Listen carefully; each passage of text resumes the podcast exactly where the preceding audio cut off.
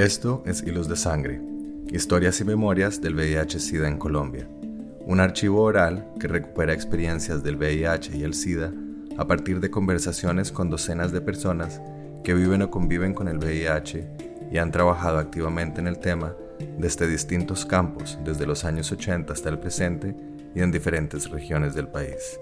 Yo soy Carlos Mota. Y yo, Pablo Bedoya. En esta sesión escuchamos a Yoko Ruiz, Matilda González y Juli Salamanca, integrantes de la Red Comunitaria Trans de Bogotá, pionera organización transfeminista liderada por personas trans y para personas trans. Localizada en el barrio Santa Fe, la red atiende a las necesidades de las mujeres trans que ejercen el trabajo sexual y desarrollan procesos comunitarios de incidencia política y social. Asimismo, la red realiza colaboraciones con distintas artistas utilizando las formas y el lenguaje del arte como plataformas de autorrepresentación y autodeterminación. Yo llegué a la red comunitaria en el, 2014. Mm, ya la, red se fundó en el 2012.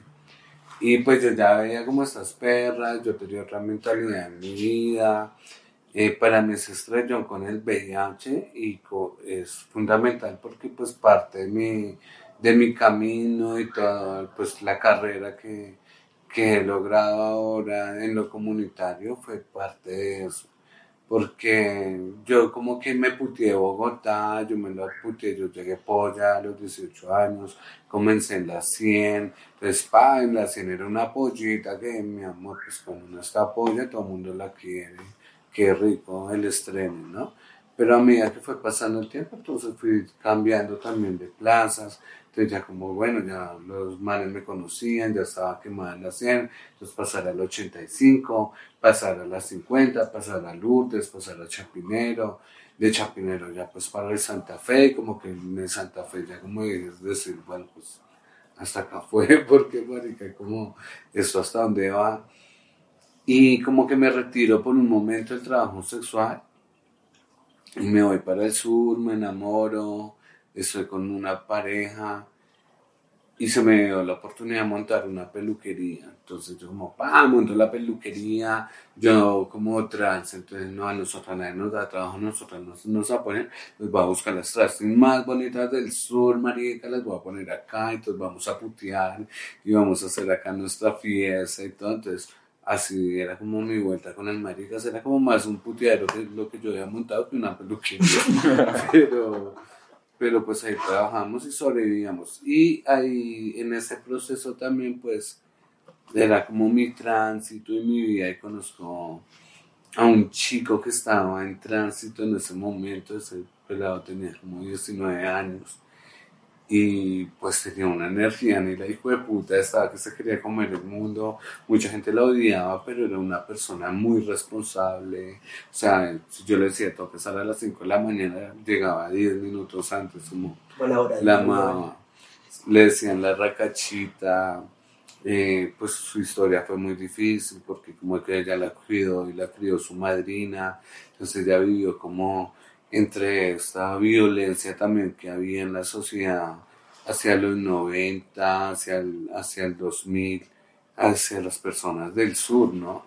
Como, ah, sí, los del sur son ladrones, viciosos, esa discriminación, siempre como llevaba como la parte mala de la ciudad. Y pues nada, yo monto mi peluquería y comienzo a trabajar con ella. Y era la persona que me cuidaba a mí, que las llaves, la plata, abrir el negocio, cerrar el negocio, manejar las cuentas, si alguien me robaba, o sea, ya me cuidaba todo. Y yo toda la vida hacía así, como me ves. Entonces, un día ya me hice yo como, la verdad, yo tengo que sí, le llevo eh, tantos años con VIH, usted pues se ha dado cuenta de que de que yo a veces estoy enferma, que a veces no como, que a veces estoy mal. yo pues, nada, pues yo me puse a llorar con ella. Y ella me contó su historia. Yo ay, mami, pues nada, vamos para adelante. Y yo siempre la apoyé. Pero un momento se comenzó a enfermar y ya se me podía ir a trabajar, la echaron de la pieza. Yo la llevé a mi casa. La recachita.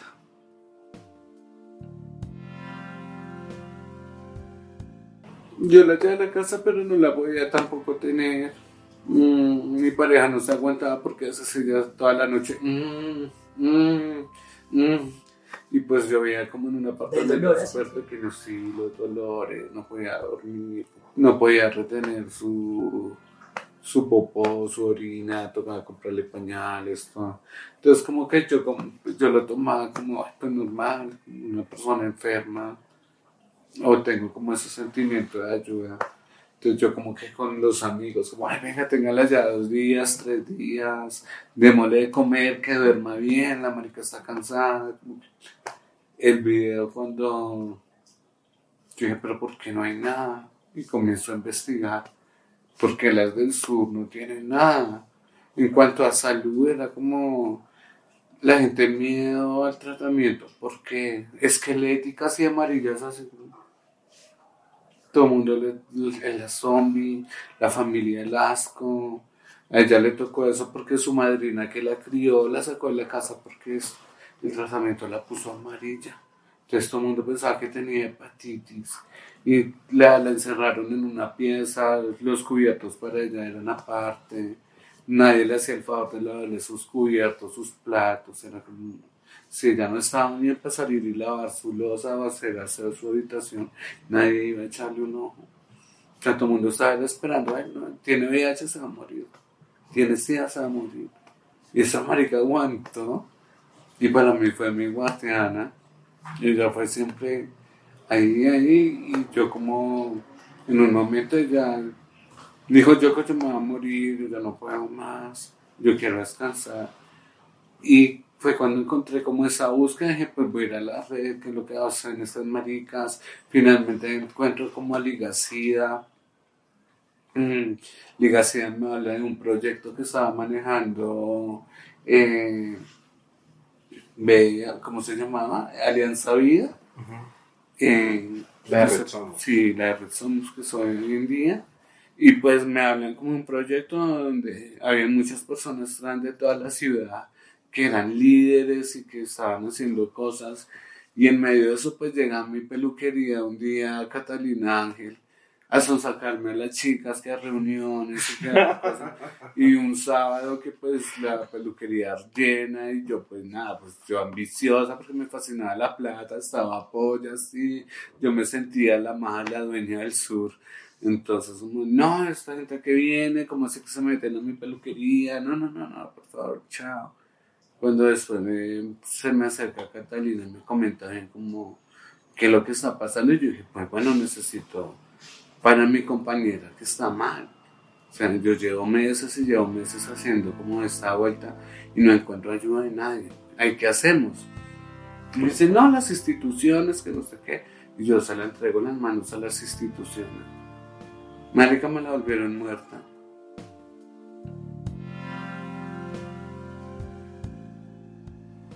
Y fue como se murió. Y yo como, ¿qué? No, que había habido un brote de neumonía, no sé qué mierda, ya donde la tenía. Y que todo el mundo le daba neumonía, pero como ya estaba tan jodida, la mató. Y dije, bueno, entonces eso no, eso no sirve para ni mierda. O sea, ¿cómo podemos cambiar eso? ¿Qué hacemos acá? Y finalmente eso fue como lo que me hizo dejar la peluquería. Y dije, bueno, voy a entregar a esta mierda, miremos qué podemos hacer, cómo podemos cambiar esta vuelta.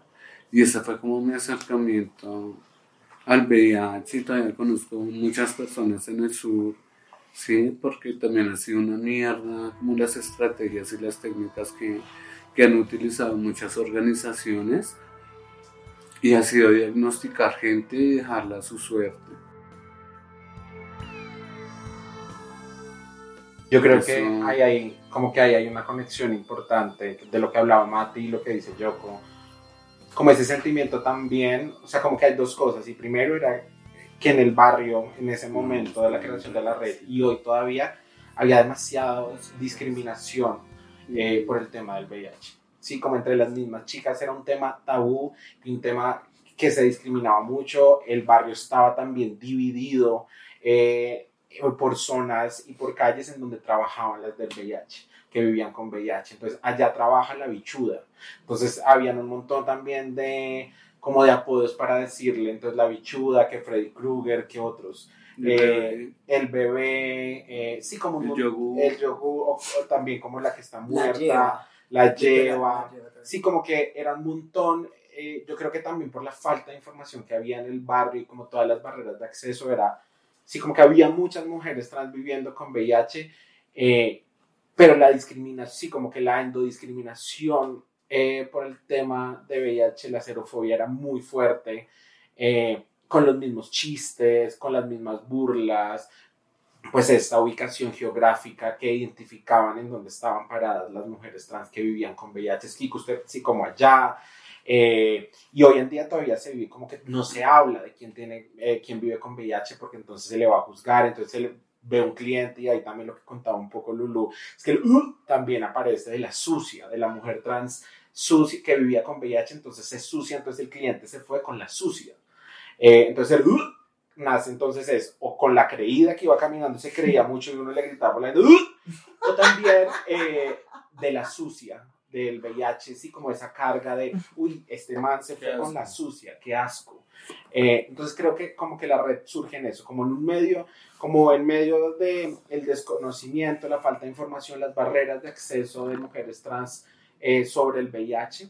Y segundo, de la relación de las mujeres trans con estas organizaciones de hombres gays eh, que tenían la financiación en temas de VIH. ¿Sí? Entonces, lo que hablaba yo que decía, entonces se dedicaron a canalizar entonces contrataban a las mujeres trans para que les trajeran gente para hacerles la prueba y canalizaban, pero no había una respuesta después de. Entonces, pues, pucha, ¿qué pasa cuando tú a una mujer trans eh, con un montón de problemas en círculos de pobreza llegas y le dices, oye, vives con VIH? Si te dio positivo para VIH. Si como no tienen una estrategia eh, de choque, como venga de acompañamiento, sino solo diagnosticaron, diagnosticaron y las dejaron a su suerte. Entonces, un poco como que lo que hacían Daniela y Catalina en ese momento, que pasaron por todas esas organizaciones eh, contratadas, hicieron entonces estamos mamadas que nos utilicen a las mujeres trans para hacerle prueba a todas las trans de Colombia, de Bogotá, pero que no haya un cuidado, que no se sepa qué hacer y pues también estaban teniendo amigas que se estaban muriendo eh, por SIDA. Eh, entonces sí había como un montón de desinformación, pero otra vez era como la rabia de que estas organizaciones que trabajan en VIH solo, solo las utilizaba para que consiguieran otras mujeres trans y ya. Entonces era como que el VIH igual seguía siendo un tema súper tabú. Y creo que todavía en el barrio es súper tabú hablar de VIH con mujeres trans. Y es como... Y, perdón, te interrumpo, pero también era que estos procesos y esas estrategias no reconocían a las mujeres trans. Claro, hombres. Eh, tenía que una como oh, HCH, hombres que tienen sexo con hombres. Sí, una era como, pues si yo no soy como un hombre, respeta mi identidad, pero nos encasillaban ahí. Pero cuando era la ocasión de hablar socialmente y políticamente, la mayoría de mujeres trans, todas tienen VIH. O sea, son un foco para la sociedad de VIH. Sí, era como, hijo de putas, o sea, finalmente como que uno se mete en un proyecto esto, porque yo en ese proyecto conocí como a 150 personas, 150 mujeres trans de toda la ciudad trabajando en ese proyecto que era un proyecto en el de puta, que uno decía, qué chimba estar acá, bacano porque pues no sabía que podía conocer a la compañera que era tan inteligente, tan pila, que tenía información política, que tenía un discurso social, cuando una viene como a la mierda, como que se ha levantado sola, pues te hablo porque es que yo llevo como ya nueve años haciendo este trabajo social y político y pues para mí fue eso, porque yo nunca tuve pretensiones de nada.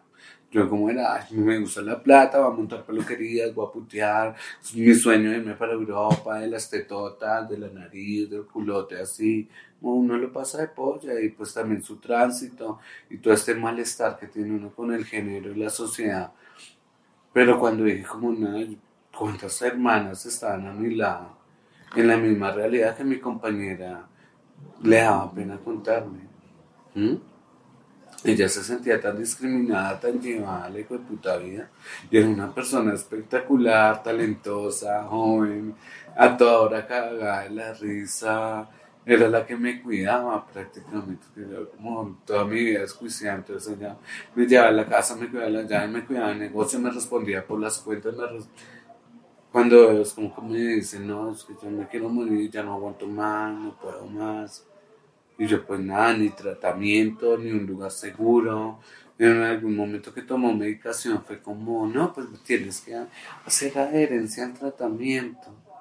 Pero la adherencia que era vómito, soltura, no poder separar de la cama, nadie le daba un mercado, no tenía un bono para el arriendo. O sea, nadie, a nadie de la sociedad que supuestamente la seguridad social que existe, para ella no. Para ella no, y esto como que a mí me chocó la vida porque yo he dicho, pues bueno, bien o mal, yo todo lo que he tratado de hacer en mi vida me va bien, eh, pues logro pues plata o mantenerme como, como. No, pues no digo que tengo mucho ni nada. Yo, yo vivo en Usme, marica. Pero, pero, pero, con, con gatos persa. Ya. Tres gatos persa. Pero a las mis hermanitas, marica, como no, y eso que yo las he enseñado. Hay unas que cogen el ritmo, sí, luchamos, bravo, madre, que chimba conocerte. Hoy en día, pues se le ocupó el papel de madre que me que me digan madre, a mí también fue como un proceso acostumbrarme porque pues yo lo tomaba más de que soy vieja y no como el agradecimiento que tenían las personas de verdad que me dicen madre, corazón, porque en algún momento he, lidiado con sus tristezas, he hecho el papel de psicóloga, de abogada, de comunicadora social. Entonces me he convertido en un montón de cosas que finalmente es lo que me ha hecho como estrellarme con este mundo del VIH y que todavía no se habla, que hubo una época que cuando las organizaciones y, y de pronto pues algunas instituciones que estaban en, el país decían, sí, hablemos, apoyemos todo, pero sacaron los recursos, acabó como eh, la plata y las personas que estaban liderando, manejando los procesos se abrieron y comenzó a ver esa avalancha de muertes otra vez de yo que estoy en lo comunitario, la gente enferma, una vuelta con la monocupa, amor. Sí, con Alejandra, que yo con Alejandra llevábamos años, casi siete años, trabajando para que la reconocieran como víctima del conflicto armado. Ni siquiera fue por VIH. O sea, el VIH fue lo, el desprecio que le hizo la sociedad para no atender.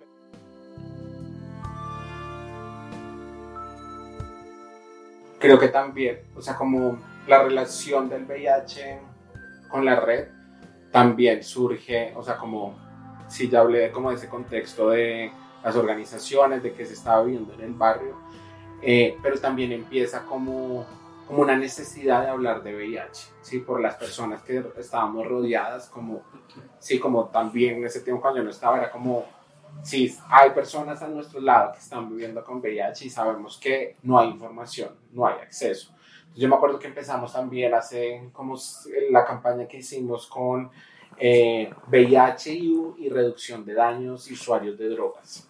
Entonces, claro, entonces, porque en la red hay usuarios de drogas, hay trabajadoras sexuales, se inyecta, entonces, como hablamos de VIH, y me acuerdo que Lulu hacía un taller muy poderoso que era el taller de los Barbies, ¿se acuerdan? Como que por las Barbies hablaba de salud, de los, eh, cuerpos con mujeres trans.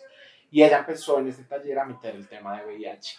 Y en medio de esos talleres en donde ellas empezaban a ubicar como sus dolores, cómo se soñaban sus cuerpos, empezó a salir el tema de como, oigan, hay algo que no aguanto más acá y es vivo con VIH.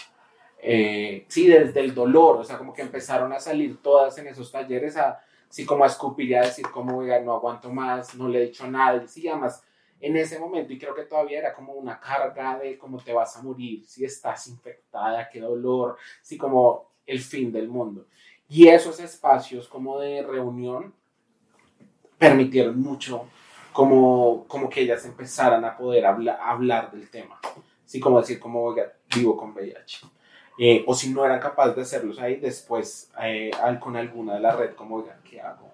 Eh, yo no sé qué hay tratamiento, sí, como que desde la información. Entonces sí creo que hay un papel importante en como estas redes comunitarias y redes de apoyo que se formaba la red comunitaria trans, también abrió un espacio gigante para que las mujeres trans empezaran a hablar de como lo innombrable, lo que no se podía hablar, que todavía no se habla mucho en las calles. Entonces sí creo que el VIH era como, es todavía como lo innombrable, lo, sí lo que hay que callar, lo silencioso, pero esos espacios se me hacen como, como demasiado, como el detonante también para que la red también diga, ¿qué vamos a hacer acá con un tema que nos está, eh, sí, sobrepasando? Porque me acuerdo que igual Lulu y Cata es como que trabajaron mucho el tema VIH y eran expertas, pero muchas de la red también no eran expertas, no sabíamos rutas de así como, pues, ¿qué hacemos para trabajar este tema? Pero sabemos que ya está acá, así como que les está doliendo. Entonces creo que esos espacios fueron el detonante para que se empezara también a, oiga, ¿qué vamos a hacer con el VIH?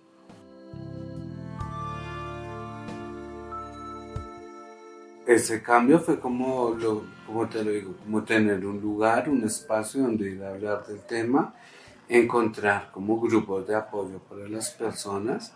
Eso me parecía a mí como, wow, lo interesante. Y me metí a trabajar en ese proyecto porque yo trabajé en ese proyecto con, con Alianza Vida como casi dos años.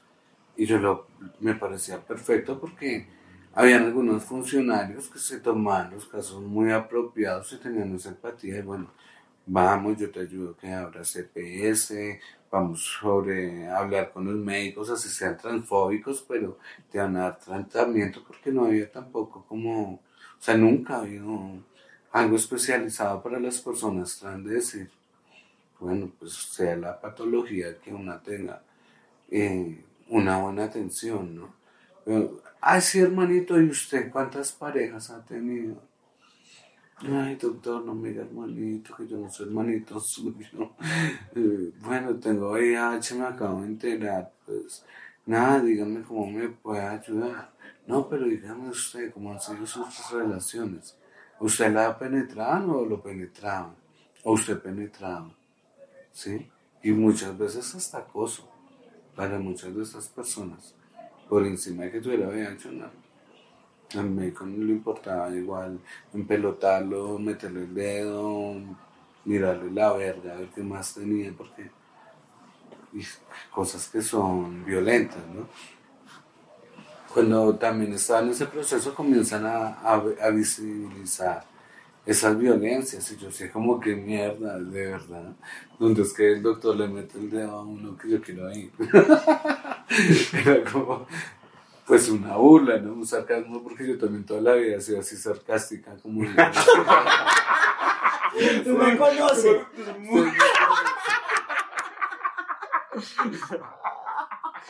Y en este momento estoy siendo sarcástico. ¿Me viste? Mira, a ver, ¿cómo esta mierda? ¿Cómo, bueno, qué pasa? Esta gente, ¿qué lo que? ¿Sí, usted qué experiencia tiene en VIH? La gente que está aprendiendo, enfermeros, eh, abogados, como gente que uno pensaba que de verdad, la eminencia. No, era gente que estaba en el mismo proceso porque el tema no se hablaba, pero también era como esa mierda, tratarla como no, ustedes son las travestis, ustedes son las enfermas, son víctimas, pobrecitas, entonces una estaba por debajo también de lo que dijeran los gays, las lesbianas, pero uno me veía las medidas que habían de, o las cifras que habían de, de población conviviendo con el virus del VIH y todas éramos la mayoría de las mujeres trans. Y entonces, ¿por qué a nosotras no hay voz? Porque para nosotros no hay participación ahí.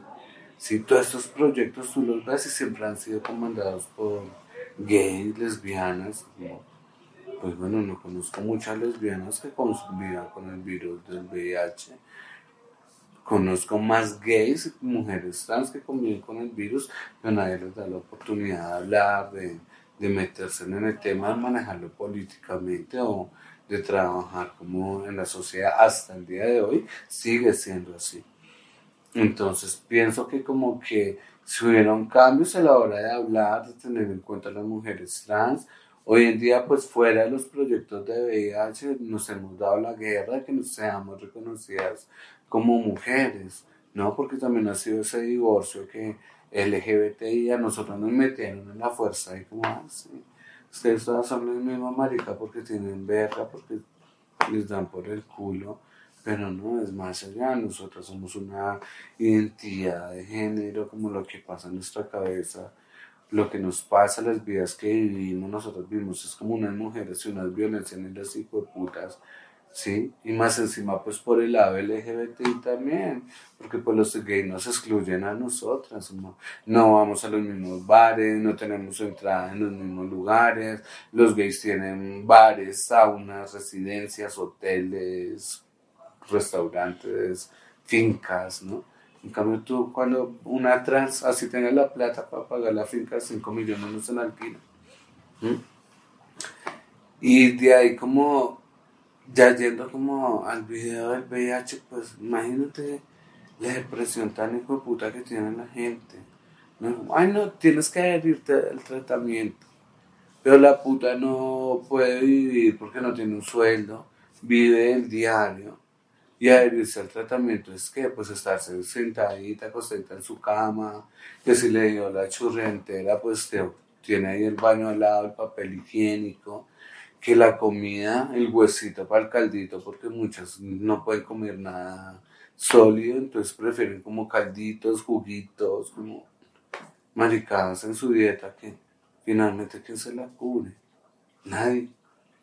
No hay adhieras al tratamiento. Si usted desayuna o si tiene una comida al día, pues mirar cómo le va. ¿No? Entonces creo que esas cosas siguen pasando hasta el día de hoy, como que esas organizaciones, esas grandes instituciones que manejan estos recursos deberían apoyar desde la red comunitaria trans hacemos abordamos mercados, ¿sí? Así sea un mercado que, que les sirva para dos días. Pero las maricas tienen ahí algo Poder tener un grupo de apoyo, un lugar donde llegar, donde hablar del tema. Como, o bueno, así no, no tenga que decirle a nadie que tengo VIH, pero estoy con las pares, tengo un lugar seguro donde puedo encontrar comida, donde puedo encontrar ropa, donde puedo encontrar apoyo. Entonces, eso creo que es lo más importante en, en cuanto a estos cambios sociales y cómo ha cambiado en el tiempo, ¿no? Porque pues hoy en día pues ya una eh, habla con una académica, comunicadora social o abogada y ya entiende muy, mucho mejor el tema de VIH y defienden y ayudan. Hace 10 años todavía, nada. ¿Y cuántas almas, cuántas personas, cuántos talentos, cuánta gente que ha dado todo para que la comunidad LGBT exista, ha muerto ahí, en la mierda, en la pobreza, de hambre, ¿sí? vendiendo lo poco que tienen para tratar de salvar sus vidas. Entonces creo que también es reflexionar sobre eso. El chimba que a uno, ay sí, que, ay sí hay tratamiento, tienes pruebas a la mano, pero no, ese apoyo, pues puta, eres pobre, tienes como comer, tienes como aguantarte el tratamiento los 3, 4 meses, 5 meses que te dura adherirte a él. O hay gente que no puede adherirse a ningún tratamiento, ¿no? Son esos apoyos. Y creo que desde ahí es donde también toca como poner, como bueno, ¿qué se está haciendo? Seguir hablando los mismos con las mismas, porque a veces ha sido como esos eventos y son los mismos con las mismas allá. 20 años ahí pegados. ¿Mm? Y las maricas acá, en los territorios, en la calle, en la pobreza, entonces muriendo Muchas las conocí como pa, cachezudas divinas así mandándose ¿Tienes VIH? Habitante de calle. pues ya la sociedad lo mató. Los mismos equipos que hicieron esos diagnósticos la mataron. Entonces creo que desde son cosas muy, muy hijo de putas que toca analizar. Bacano llevar cifras, bacano llevar informes, baby, porque pues sí, se está visibilizando la problemática. Pues que esto ya lleva muchos años de visibilidad, yo creo que ya son momentos de acciones. Y no podemos seguir con egos y pensando que hay no, cierta organización o cierta gente nos va a salvar, no. Denle los recursos a la gente que está en esos territorios, que está encima de las maricas, que está encima de la gente que necesita los tratamientos. Pues yo hablo desde las personas trans, pero conozco también muchos chicos gays, muchos, muchos, que han venido a buscar ayuda, a llorar conmigo y pues Finalmente, si no tengo ni herramientas para mis hermanas, imagínate para un chico.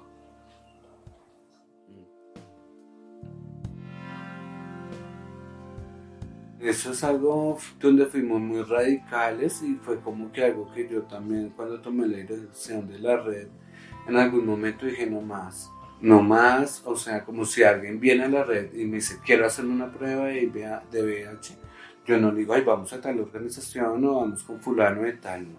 Yo lo que he hecho es, mamita tiene su EPS, o sea, como que de una vez si se la va a hacer, esté segura por sí o por no. Que una vez tenga atención y que el Estado le responda. Porque no hay otra forma, pues ahorita menos mal tenemos un grupo jurídico desde la red, antes no había eso. No, no, así no me lo atendieron, sino le hicieron la vuelta, pues vamos y montamos la hijo madre. Pero antes no, era como, ay amigas que no sé, como que quiero hacerme la prueba y eso.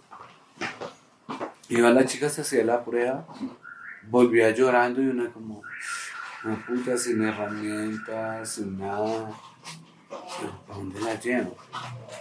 Era inhóspito, sí, no.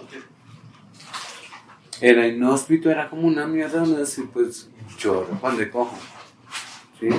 Y después de esta, había otra que sabía que estaba haciendo la vuelta y llegaba también. No, no, es que yo también, madre, yo también quiero eso. Hacemos la vuelta, saber. Yo, amiga, pues es como prácticamente su responsabilidad. Sí, porque muchas piensan que uno les va a ofrecer toda la seguridad social soñada que el Estado tiene. No, esto para mí, para muchas sigue siendo inhóspito, entonces como que desde la red dijimos no volvemos a apoyar organizaciones que diagnostican gente. Nosotras no nos prestamos para hacer pruebas de VIH dentro de la red, porque nosotras no tenemos un psicólogo, nosotras no tenemos un psiquiatra, no tenemos un equipo de acompañamiento en estos casos, pues internamente desde lo que se maneja la dirección de la red y pues la red lo que hace es como un trabajo de acompañamiento muy comunitario y pues al no tener herramientas y la responsabilidad, ¿no? Porque es esa responsabilidad de verdad tener un acompañamiento con las personas. No es como, ay, si te acompaño un año, porque pues después de un año, si no te pusiste óptima y regia con lo que yo aporto, pues baila, tú verás. No, es que de verdad es como la salud mental, guerrear contra toda esta mierda que toca. Pues si una que está enérgica, que está buena, que está como mm, guerreando con la vida, no puede. Ahora imagínate una enferma llevada y más con el, el, el prejuicio y el estigma porque eres puta, eres trans, eres marihuanera, eres alcohólica eh, y más encima estás enferma, tienes VIH y lo que hablaba Julia, eres sucia, que finalmente así te comienza a discriminar la compañera, la familia, la sociedad, los amigos se abren, la gente que hace un círculo de acompañamiento, y que terminan muchas, las mata la depresión.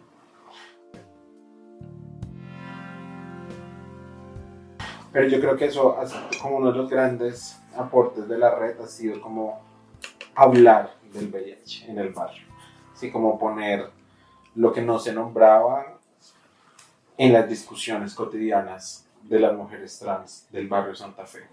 Sí, que en medio de... Y con términos respetuosos. Que en medio de, de, la traba, en medio de un sancocho, eh, ya es como, claro, como los, los insultos, o sea, como el humor nos ha ayudado a generar movimiento, pero el humor en este tema también tiene un límite, sí, como que también ha ayudado a transformar como esos, sí, como esos apodos en el cual, sí, como la, bicho, la, la bichuda, sí, no campaña, claro, eh, como todos esos apodos para que las mujeres trans dejaran, como que, sí, como que se hablara, pero también empezar como a ver el VIH como no el fin del mundo. ¿sí? Y en medio de esa naturalización del VIH, también lo que hace la red, como decía Yoko, es mostrar eh, rutas. Es como, listo, perfecto, hay que hacer esto. Listo, esto. Pero creo que el impacto, porque el, mayor impacto de la red, que es una organización comunitaria, es que se hable, sí que no se estigmatice, que entre las mismas personas que habitan ese espacio es como, como oiga, hablemoslo, no es lo último, hay muchas, no es el fin del mundo, y creo que ahora se hace como, como desde el respeto y desde el cuidado, como oiga, sí, como esto no es el fin, pero también cuidémonos entre nosotras, hablemos esto y no hagamos daño, sí creería que sí.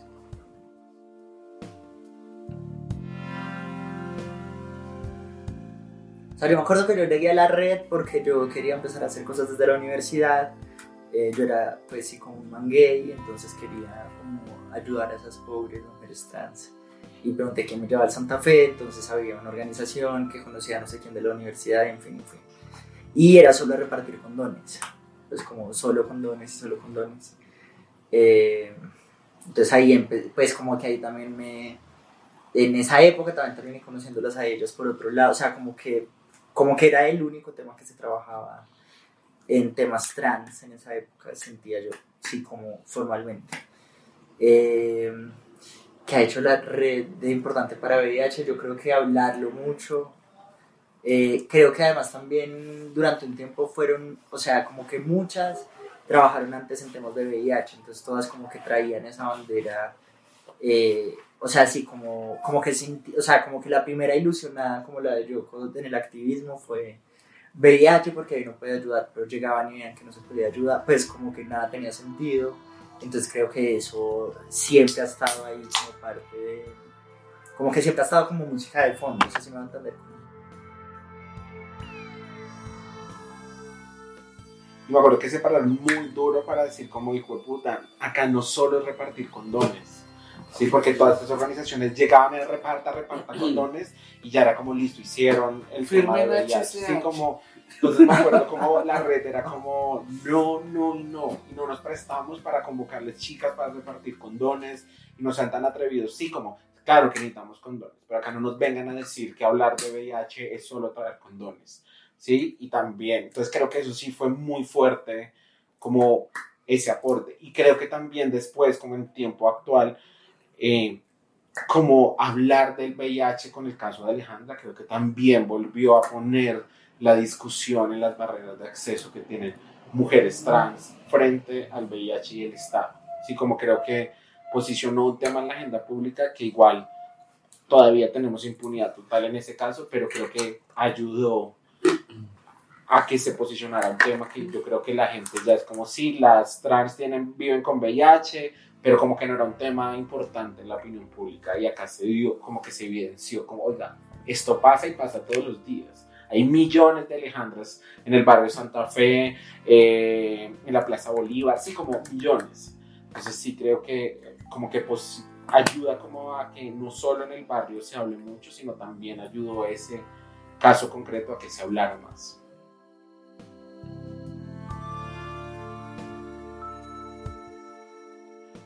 Bueno, pues Alejandra fue una chica, yo la conocí a ella como más o menos en el 2016.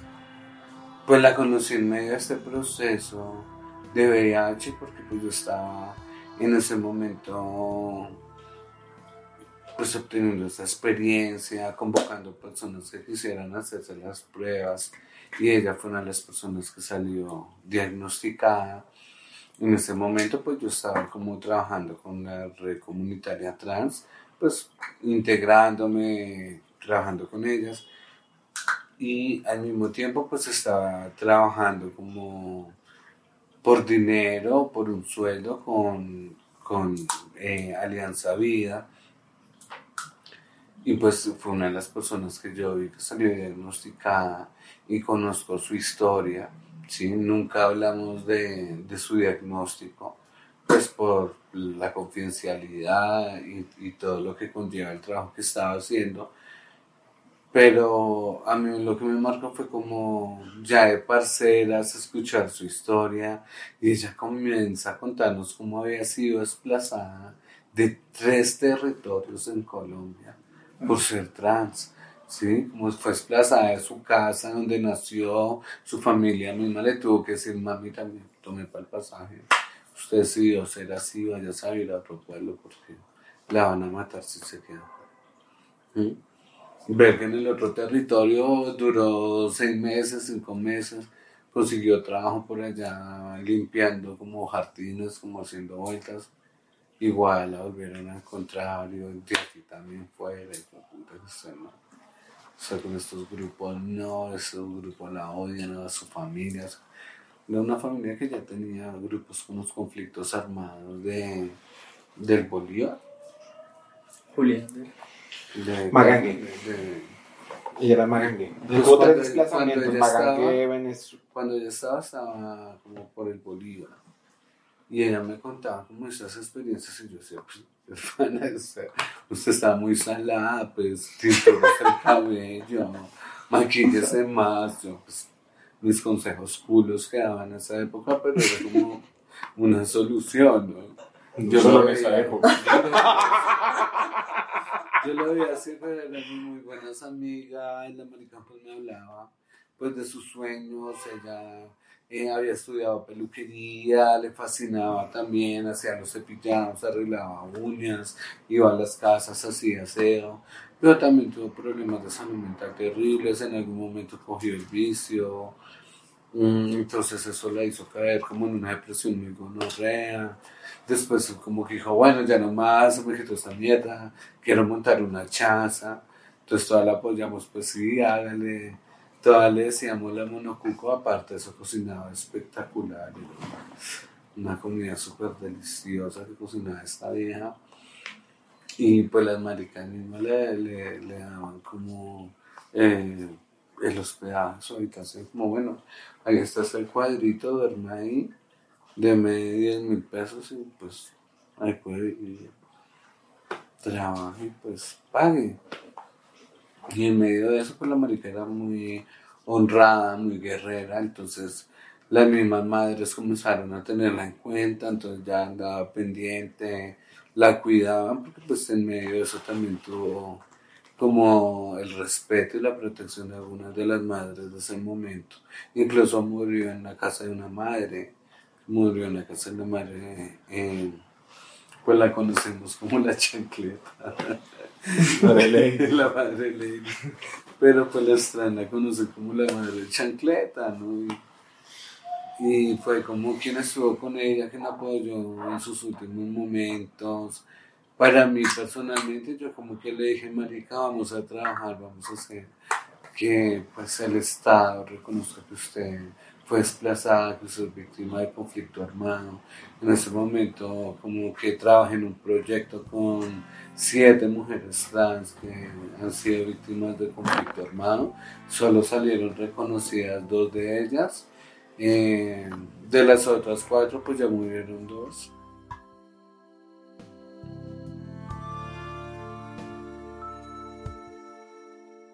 Yo creo que Alejandra como que representa también como un montón de barreras, o sea, como que Alejandra a lo largo de su vida sufrió un montón de barreras, eh, desde ser desplazada un montón de veces, desde sufrir la violencia policial en el lugar de origen, de los grupos al margen, eh, también de vivir esa expulsión por parte de su familia eh, y llegar acá a Bogotá y tenerse que enfrentar a la pobreza absoluta.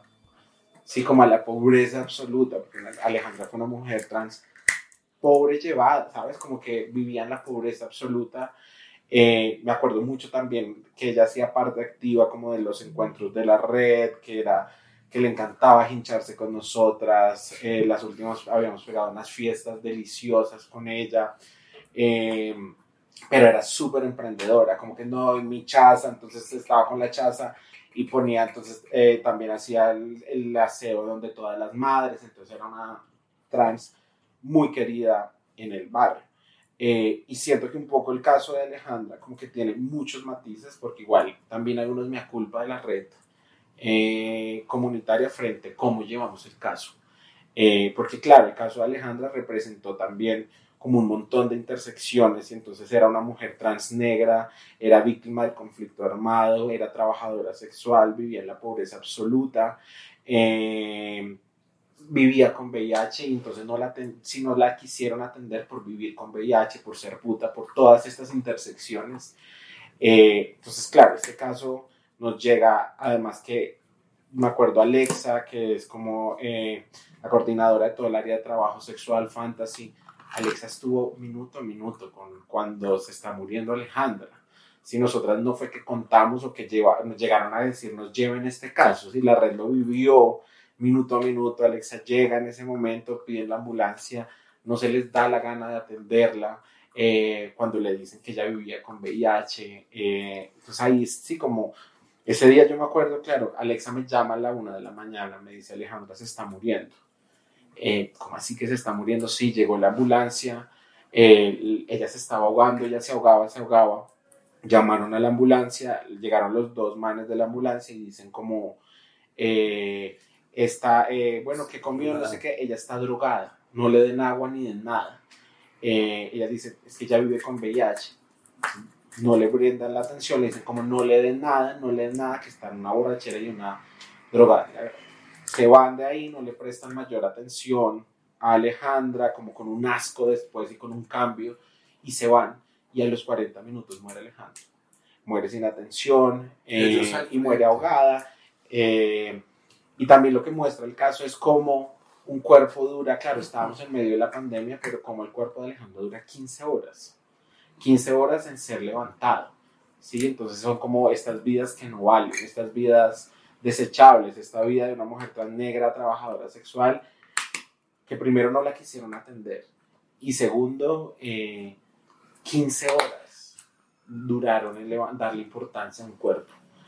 Eh, y claro, ahí también entra la culpa de la red comunitaria, porque entonces con las herramientas que teníamos nosotras, que no teníamos abogadas en ese momento, pues teníamos que denunciar esta situación.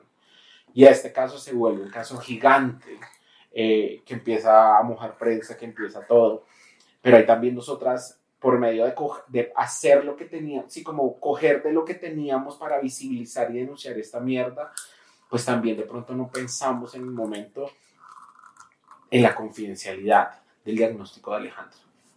¿Sabes? Como, sí, como en ese momento es como, claro, nosotras sabíamos, todas sabíamos que ella vivía con VIH, pero no sabíamos si la familia, que fue ese primer, que la expulsaran de su casa, como si no sabíamos si ella quería que la gente, que el país la recordara por vivir con VIH, que no es nada malo, ¿sabes? Que no está grave, pero no sabíamos y no, ella estaba muerta y ya no podía decidir.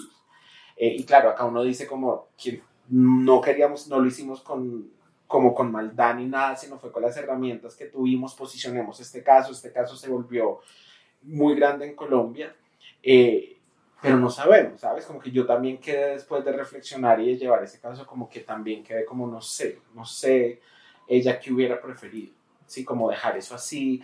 Eh, y no solo eso, sino también sentí como que igual las organizaciones tan nos toca cogernos, entonces el caso de Alejandra representa como todo el tema de la movilización social, lo que causó este caso, porque este caso desde la Procuraduría se pronunció, alcaldesa, o sea, como vemos también como eh, actrices, cantantes, todos se sumaron como con la campaña de justicia para Alejandra, eh, porque la alcaldía miente, saca un comunicado falso, eh, hay xerofobia dentro de la alcaldía, pero igual la movilización de este caso no permitió que hoy en día haya justicia. ¿sí? Entonces es como, no a mayor visibilidad, vamos a garantizar que haya justicia. Y en un caso como, como el de Alejandra del VIH, ¿sí? como eh, que este caso, claro, permitió toda una movilización social, fue una marcha en medio de la pandemia, fue increíble porque entonces se posicionó este tema y se empezó otra vez a hablar del VIH. Sí, como, oiga, no es la única Alejandra, hay muchas Alejandras en este momento sin su tratamiento, están diagnosticadas y viven la pobreza absoluta. ¿Qué vamos a hacer? ¿Sí? Eh, pero siento que la movilización social también acá como que fue efímera. Pasó, dijo Alejandra y todo esto, pero hasta el día de hoy el caso fue archivado y no pasó nada. Entonces sí es como como que el caso es demasiado fuerte, porque es de verdad la radiografía de lo que viven las mujeres trans en pobreza absoluta que viven con VIH. Y es como discriminación, estigma, barreras de acceso, eh, y ya, ¿sí? Como, como que esa era una vida que se podía salvar. Eh, era una vida que el Estado toda la vida le puso el pie encima desde que ella estaba en su territorio y acá eh, pero todavía sigue siendo un tema que no se puede hablar, que no se nombra. Yo me acuerdo las publicaciones que se hacía desde la red de Twitter, la gente hablaba, era que como así que ella era trabajadora sexual y vivía con VIH.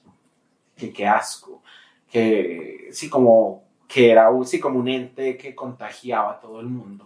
Y en eso eran las grandes discusiones en Twitter.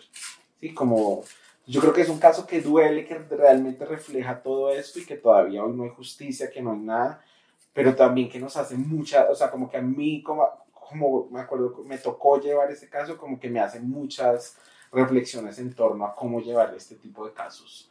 Eh, como éticamente también, con, sí, como no sé, o sea, como no sé, o sea, ¿por qué hablar de, de, de Alejandra como la que murió? Por, sí, como, sí, no sé, o sea, con que eso me dejó también como, no sé, la privacidad de ella.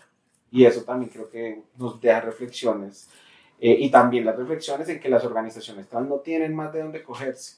Entonces es como fue puta, en medio de que nunca se escucha así como marica se está muriendo una trabajadora sexual, ¿qué hacemos? Pero sí me hace pensar como cómo hubiéramos podido llevar mejor ese caso.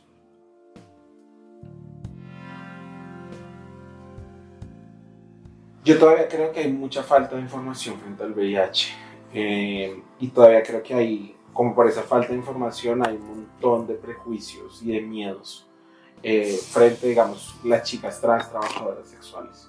Así como que es un tema que no se habla, que es mejor no nombrarlo, que es...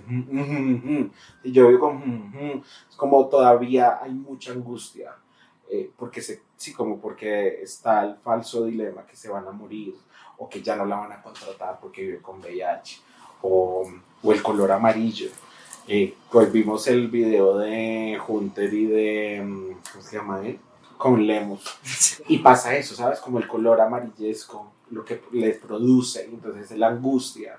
Entonces yo sí creo que, pese a que las políticas públicas frente al VIH son pensadas y focalizadas en mujeres trans, eh, todavía territorialmente no llegan esas voces eh, como, oiga, no es el fin del mundo Sí, como no, sí, como que todavía no llega a esa fiesta eh, de las idosas que hablaba Lemebel, sí, como que no llega al, barrio, todavía hay miedo de hablar, todavía hay muchos prejuicios, todavía eh, siento que hay un, sí, como que hay una falencia en cómo se aborda el tema VIH con mujeres trans y dentro de como dentro de nosotras mismas todavía es como tabú, como igual lo hablamos, como lo decimos, todo, pero todavía es como, te lo digo, tienes escondidas y no quiero que sepa nadie.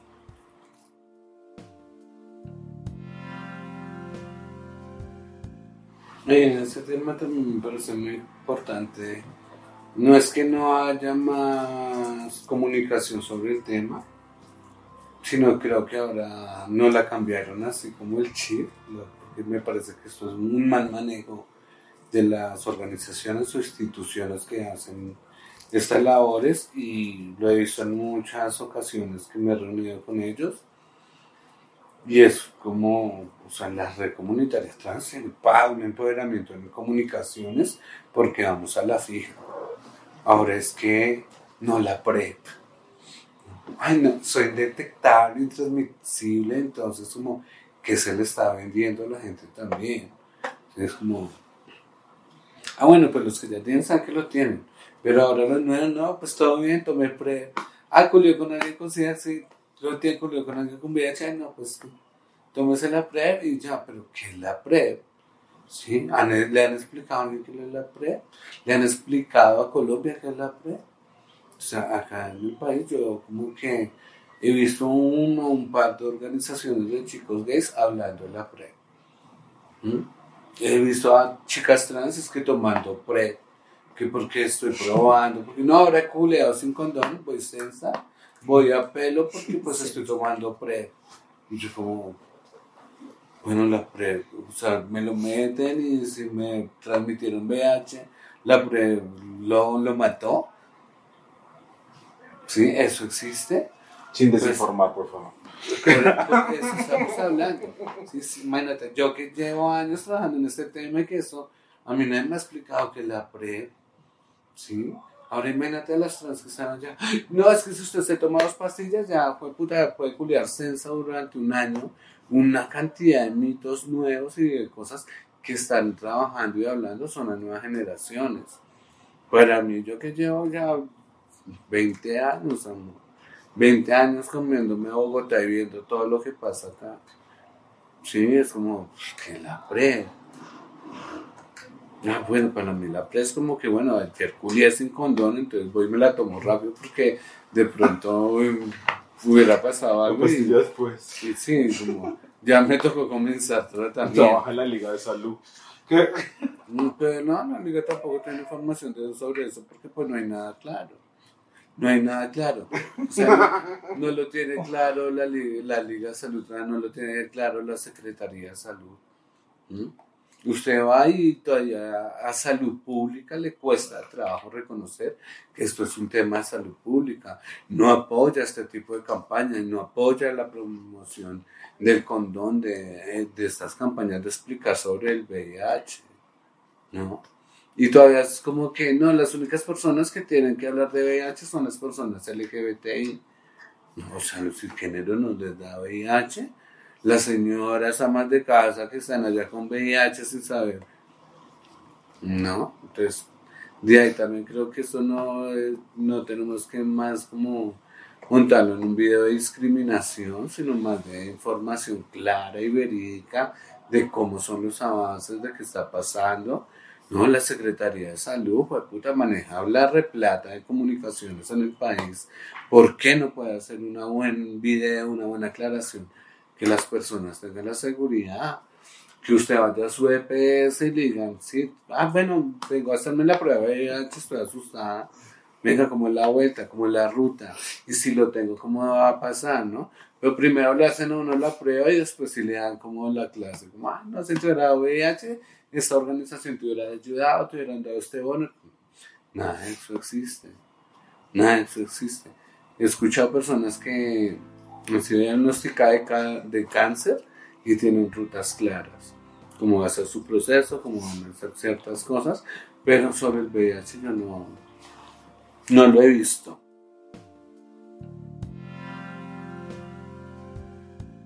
Yo he pensado mucho en esa pregunta con lo de viruela símica, entonces escribí hace poquito un, como un artículo para volcánicas de, o sea, como que todo ha cambiado para que nada haya cambiado. O sea, obviamente es muy diferente el VIH a la viruela símica, pero, eh, o sea, como que la retórica es súper parecida. O sea, uno, la OMS diciéndole a las parejas del mismo sexo que se abstengan de tener tantas parejas sexuales.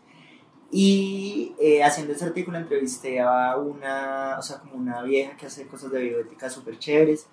Y ella me decía que que, o sea, cuando Gaviria era ministro de Salud, eh, le criticaron mucho que él sacó una recomendación de salud pública que, le, que como había un broto de Zika, entonces que le recomendaba a las mujeres de Colombia no quedar en embarazo. Entonces obviamente todas las feministas saltaron porque fue como es que, es que o sea, la gente que vive en un pueblo que no tiene acceso a nada, pero si vas en la ciudad y como decía yo, con no hay información de nada, o sea, no puedes dar una recomendación tan estúpida, o sea, como no, no, no, no es bioética, no tiene enfoque de derechos humanos, no es realista, bla, bla, bla, bla.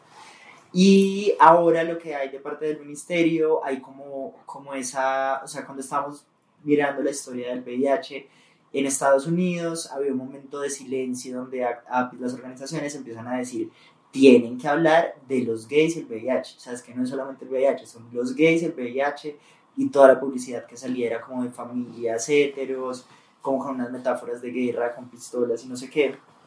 Y acá como que pareciera, o sea, como que hay, o sea, como que hay muchas cosas que no han cambiado. O sea, lo que sacó el Ministerio de Salud en, en viruela símica no dice en ningún lado LGBTI, no habla de putas, no habla de gays, o sea, como, como que ese lenguaje neutral tampoco, también termina discriminando eh, si no funciona.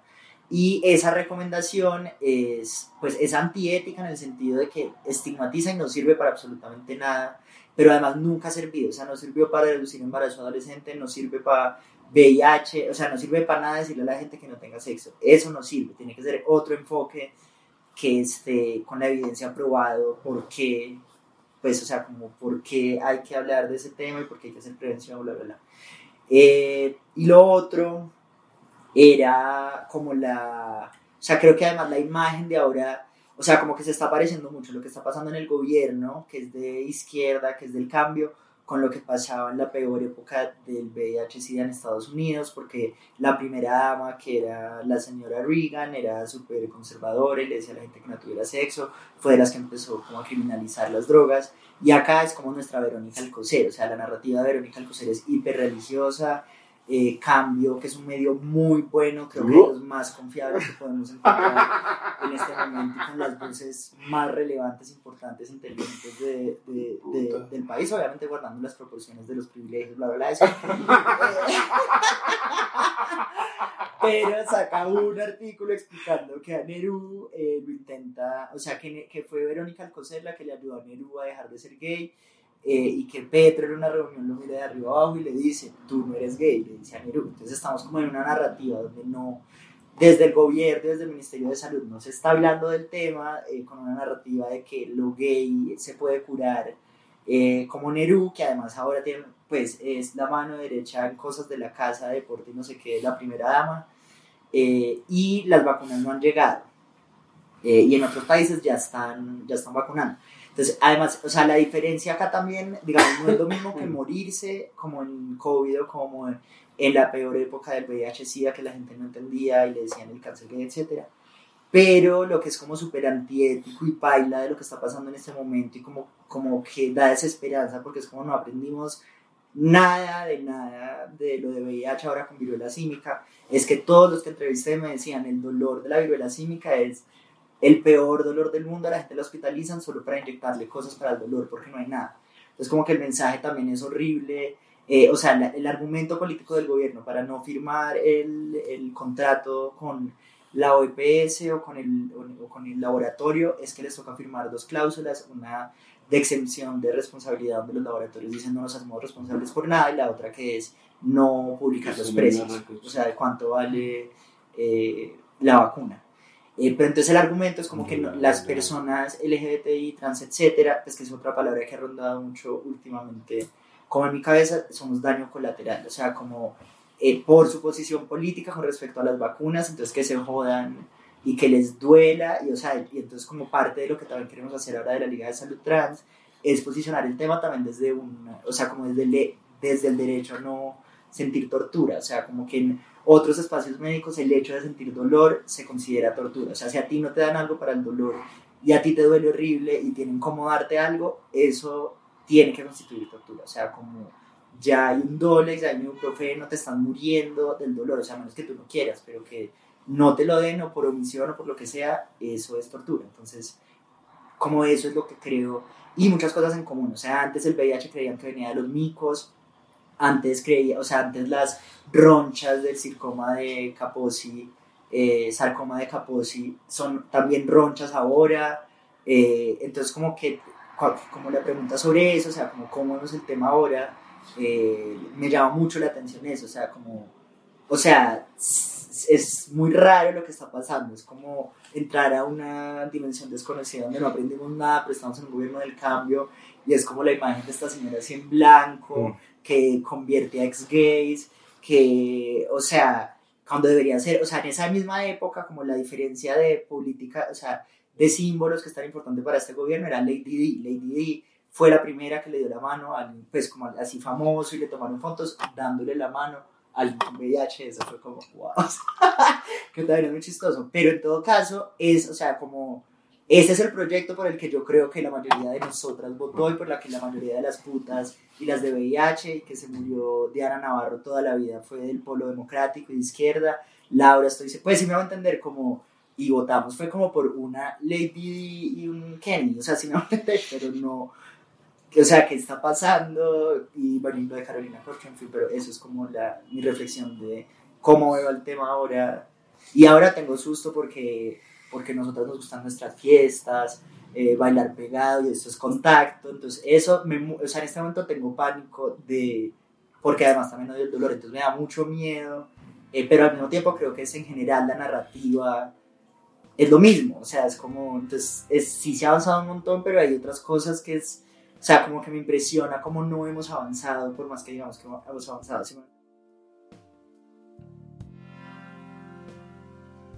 Y además creo que también como que se naturalizó, digamos, en las como en las trans viejas y también nos, nos, como que nos toca a las jóvenes y es como que se naturalizó que vivir con VIH es vivir en soledad, vivir con dolor, vivir, sí, vivir mal.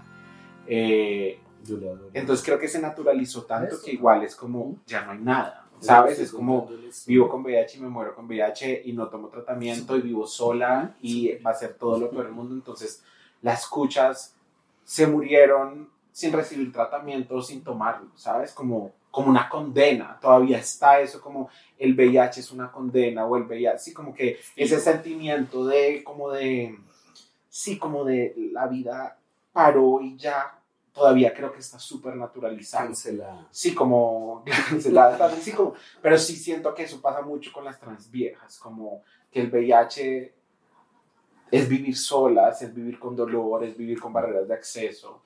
Eh, y nos llamaba mucho la atención en la investigación de cuidado que hicimos, que llegamos a unas regiones de Colombia y se nos acercaban a decir como, oiga, necesitamos hacer algo con esto.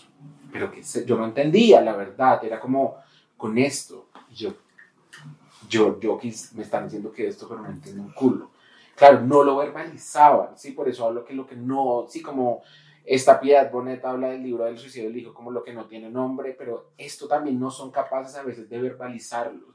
Y si de eso hablamos de Bogotá en las regiones, ¿qué pasó? Esto era como, no lo, ¿qué hacemos? Tengo esto. Y yo era como, entonces, si hay como, eh, porque son trans jóvenes que saben como, oiga, ¿qué hacemos? Pero todavía hay miedo a verbalizar por la naturalización eh, de esa imagen, como de ese concepto negativo del VIH, como del dolor, de todo esto.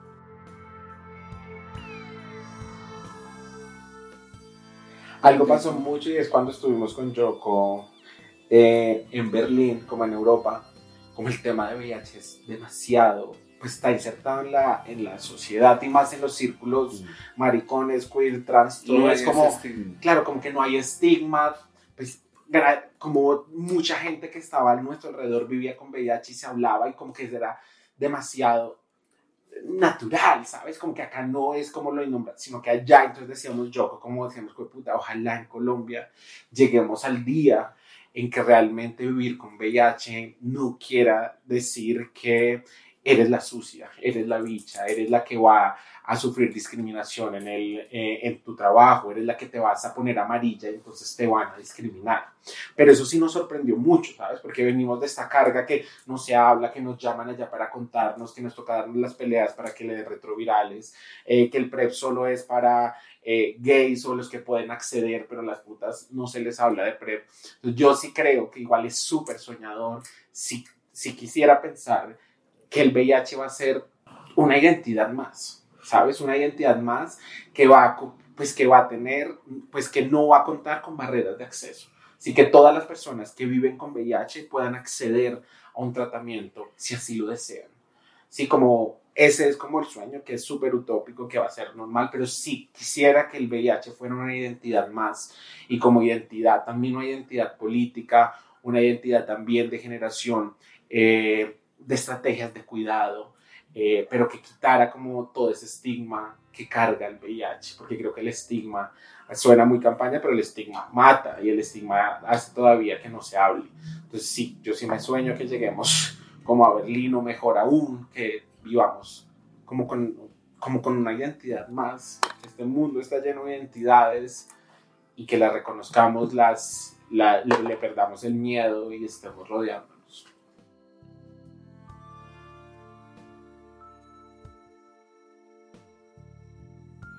Francia hay un proyecto espectacular sobre el VIH y es manejado por una chica transcolombiana.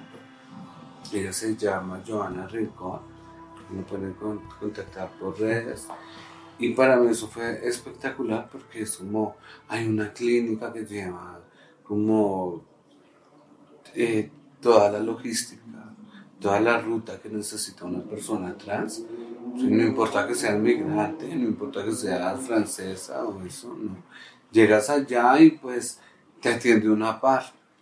Finalmente para nosotras ha sido algo súper exitoso hablar de nuestras complejidades y nuestra salud entre pares, ¿no? Entonces como que encontrar una par que te diga en como, bueno, si vas a tomar tratamiento, pero también te vamos a dar un bono para apartamento, también te vamos a dar un bono alimentario, también te vamos a hacer un seguimiento y por estar en este proyecto pues vas a estudiar. Es como, bueno, no me va a matar la vida como pensando, pues puta, me va a morir si no tengo algo lúdico en mi vida diciendo cómo puedo continuar adelante y opciones, porque pues las que vi allá la mayoría eran latinas, chicas migrantes llegando a Francia y pues la oportunidad de estudiar y la mayoría decían estudiar idiomas. ¿no? Entonces, como que si una poder aprender alemán, francés, Dutch, no, como inglés, no. Sí, porque son unas mierdas horribles. Yo hasta, que, yo hasta que no las escuché, yo decía como esa gente ¿Cómo se dice VIH en Dutch? ¿Cómo se dice VIH en Dutch? Dutch. Dush, se lo preguntaré a mi maestra Laura Bueno, Martínez y nos contestaré en otra próxima entrevista. No, pero sí, sí creo que es algo fundamental. Mm, También algo que me gustó, pues sé que es algo muy transversal, pero lo del tema también del trabajo sexual, todas las chicas que llegan allá con VIH, pues encontrar esa oportunidad y es que de verdad no encuentra uno ese prejuicio. Antes yo cuando puteé, como que por Grinder, que fue lo primero que, que yo encontré, fue como me salían las manos y ellos mismos me decían, pues yo convivo con VIH, tú eras si tiramos a pelo, no tengo problema en condón, y yo como, ¿Usted cuál escogió? A pelo, mucho. no, pues ves como es tan abierto que acá uno desde esa, desde esa posición como no, y si lo tomo, pues está bueno, es un pollo, ¿sí? Y, y están abiertos los sitios de cruising, hasta el sitio de cruising, porque pues una para ir a hacer cruising acá en Bogotá, encuentras a los gays y ellos no le permiten entrar a la trans.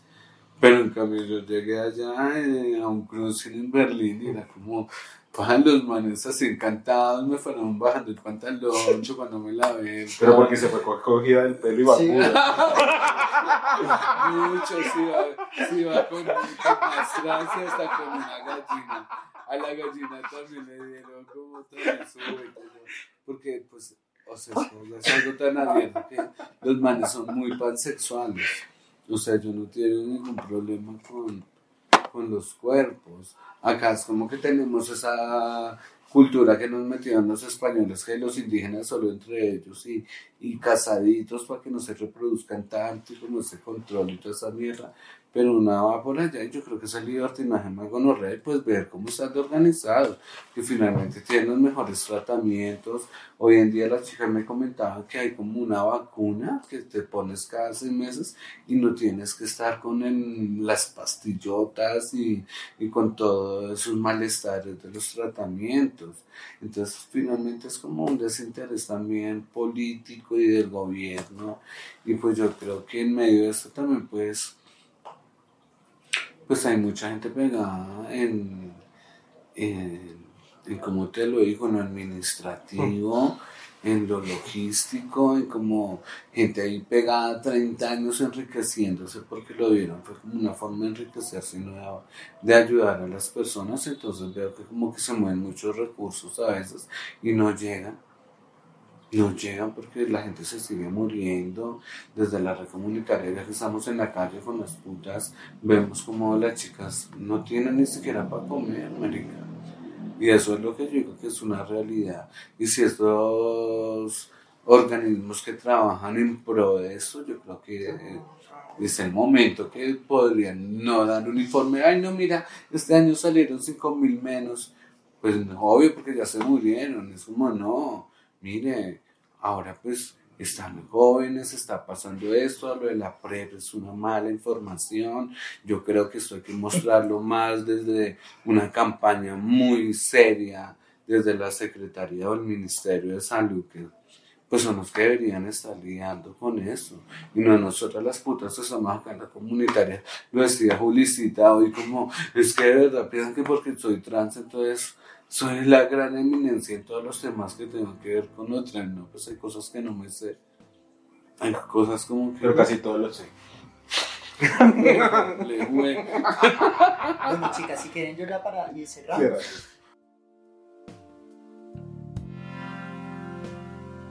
O sea, yo creo como que en futuro, como en utopía, tiene, o sea, como uno, yo creo que ganar practicidad en el lenguaje, o sea, como, eh, como que también hay mucho moralismo y creo que en salud pública eso no sirve, o sea, y entonces yo, yo he entrevistado a un montón de gente yo decía, a mí me conflictúa yo, que mi mensaje en este tema sea eh, que es que las, a las maricas les da más VIH, que es que a las maricas les da más viruela del simio, porque como decía yo, eso también puede terminar estigmatizando o es un estereotipo en todo caso. Pero al mismo tiempo es verdad, o sea, es como tienen, o sea, tenemos una vida sexual más chévere, o sea, se me va a entender, entonces hay un montón de vergüenza y de culpa en algo que, o sea, que no se debería mirar con tanto juicio, así, así es, o sea, somos más, o sea, Yoko, si me pregunta Yoko, ¿A cuántos? No, es que no, mejor ni, ni toquemos ese tema. Pero, o sea, que sí, eh, culiamos más, punto. O sea, como ya, eso es lo que pasa. Y entonces, en la discusión sobre PREP, la discusión sobre todo, o sea, tener información, pero yo sí, o sea, yo sí le repartiría PREP al que quiera tomar. O sea, también me parece que hay como una lógica como perversa, capitalista, bla, bla, bla, de, pues, como, como que no hay que cuidarse porque para todo hay una pasta y ya. Pero así es el mundo. Entonces, eso como sería lo ideal. Y lo peor que puede pasar es como que cada vez, o sea, con esas guerras nucleares, eh, no sé, como que siento que otra vez vuelve como la derecha, o sea, como que tenemos un respirito ahora, pero ya viene otra vez la derecha y si ni siquiera llegaron las vacunas. Eh, o sea, puede pasarlo, digamos, en Venezuela la, la mayor razón por la que la gente LGBTI emigra es por VIH, o sea, como que eso y en Colombia somos muy vulnerables a todo, pues, o sea, como que podría pasar. Entonces, eso sería como el otro lado de la moneda. O sea, que es un daño colateral en una guerra, que es como, pues sí, pero no es una prioridad.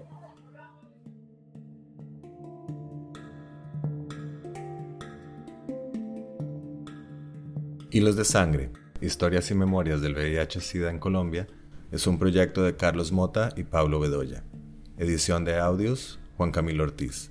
Con apoyo de Penn Mellon Just Futures Initiative, Museo de Arte Moderno de Bogotá y Grupo de Investigación en Intervención Social, Universidad de Antioquia.